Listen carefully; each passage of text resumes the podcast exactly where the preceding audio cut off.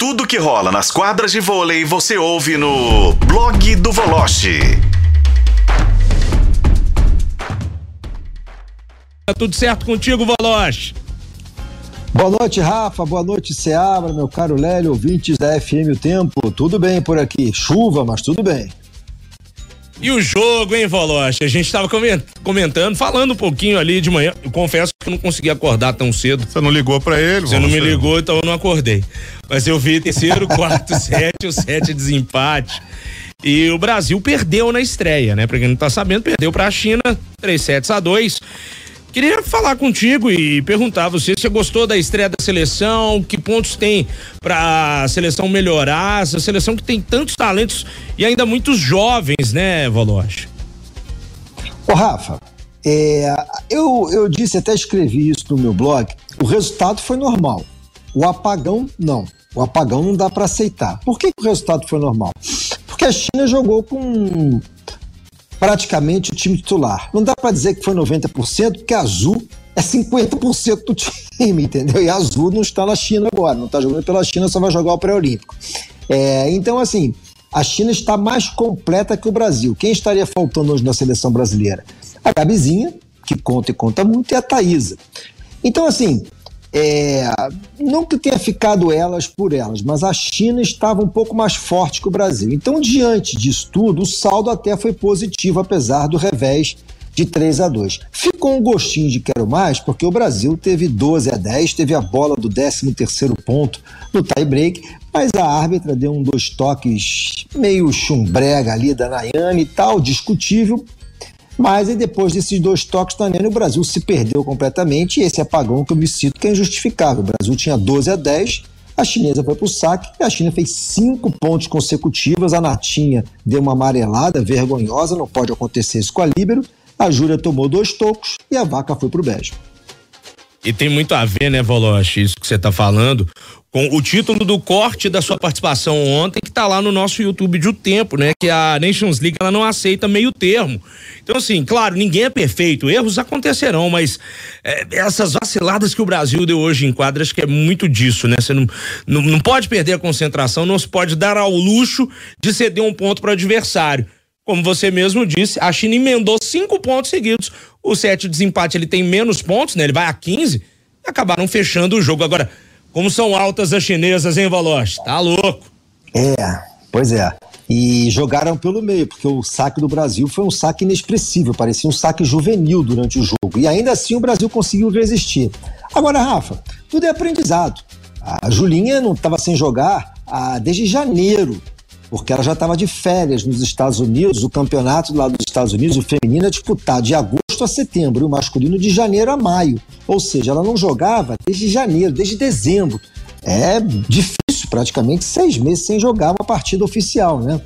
E, e então, assim, tem um peso. Agora, são meninas muito novas, a Helena Cristina, estão aprendendo ainda, e é bom que a gente aprenda nesse momento mesmo. Agora, dá para se divertir amanhã muito bem contra a Holanda, que não assusta ninguém, a Croácia muito menos. No fim de semana, a República Dominicana não. É um jogo mais chatinho, Marquinhos que vier, que é técnico brasileiro. É, estarão em quadra três jogadoras que o brasileiro conhece muito bem, que são as irmãs Martins, campeãs pelo Praia, e a Penha, vice-campeã brasileira pelo Minas. Então, é uma parada um pouco mais dura para o Brasil, o jogo com a República Dominicana. É, mas boas observações do Zé Roberto, né, para para a Liga das Nações, porque as, as chamadas experientes, né, Voloche, vem aí, né? Thaís, a Gabi, elas são titulares absolutas, claro. E é bom pro Zé Roberto saber ali com quem ele pode contar, até onde podem ir essas meninas, né? As eu acho que até, eu tava vendo o tie break também, eu te confesso que eu vi só o tie break, viu?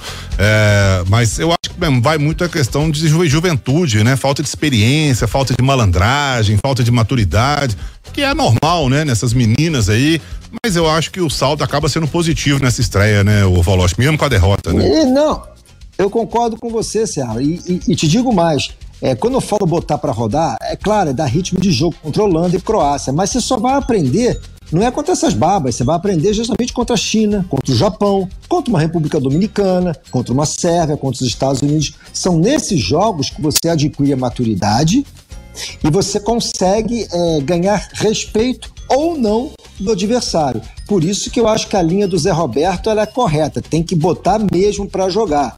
E não tem essa, porque você tem, por exemplo, a, eu vou dar o exemplo basicamente da, da Fedorotseva, que é a companheira da Ana Cristina no Fenerbahçe. A menina tem 17 anos e é titular da Rússia. A Rússia não está jogando, evidentemente, por os problemas que todo mundo conhece. Mas, enfim.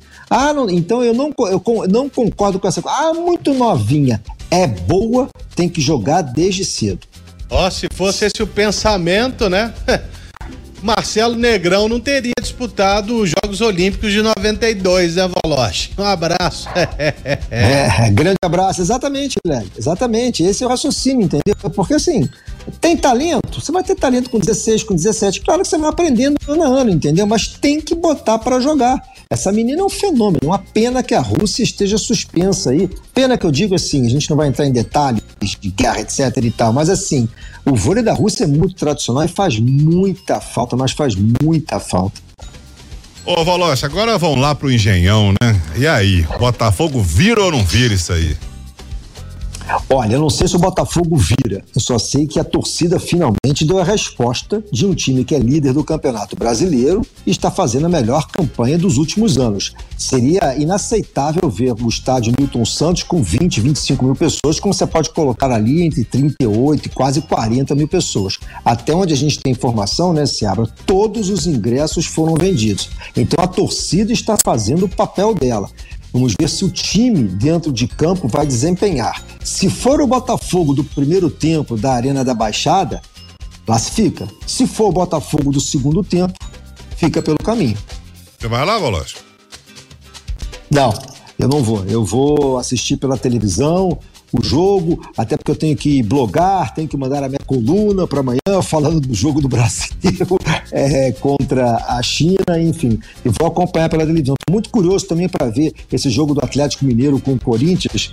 E só para encerrar aqui, para me alongar muito, não estou entendendo esse raciocínio de boa parte da mídia paulista é, endeusando. Eu acho ele um bom jogador, o Renato Augusto, é, mas não tem esse peso todo. Com ele é uma coisa, sem ele é outra. Honestamente, não acho que a classificação do Corinthians passe pela presença do Renato ou não como titular contra o Atlético Mineiro. Se fosse o Renato de alguns anos atrás, talvez sim, né?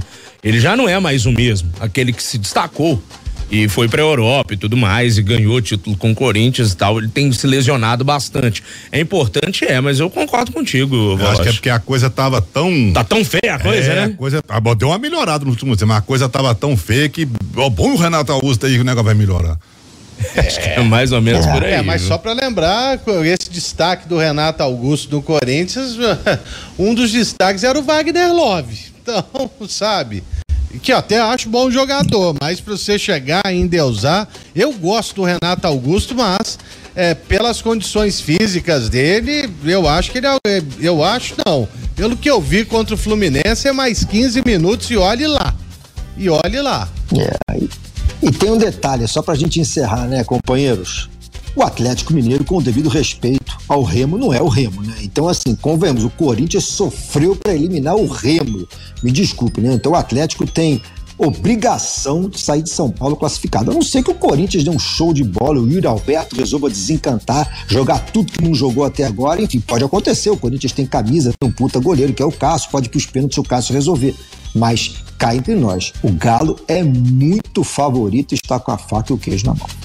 E de queijo nós entendemos, viu, compadre Valor? Oh. Pode deixar. é, mas vamos com calma, Voloche. Vamos com calma. É. Vamos com calma. Como eu gosto de dizer, já vi muita noiva descer do altar, companheiro. Ah, exatamente. Pois é. pois é. Você tem. Voloche, valeu demais, meu caro. Um abraço e até amanhã aqui em O Tempo Esportes. Bom programa aí para todos. Saúde. Valeu demais, Bruno Voloche conosco aqui em O Tempo Esportes.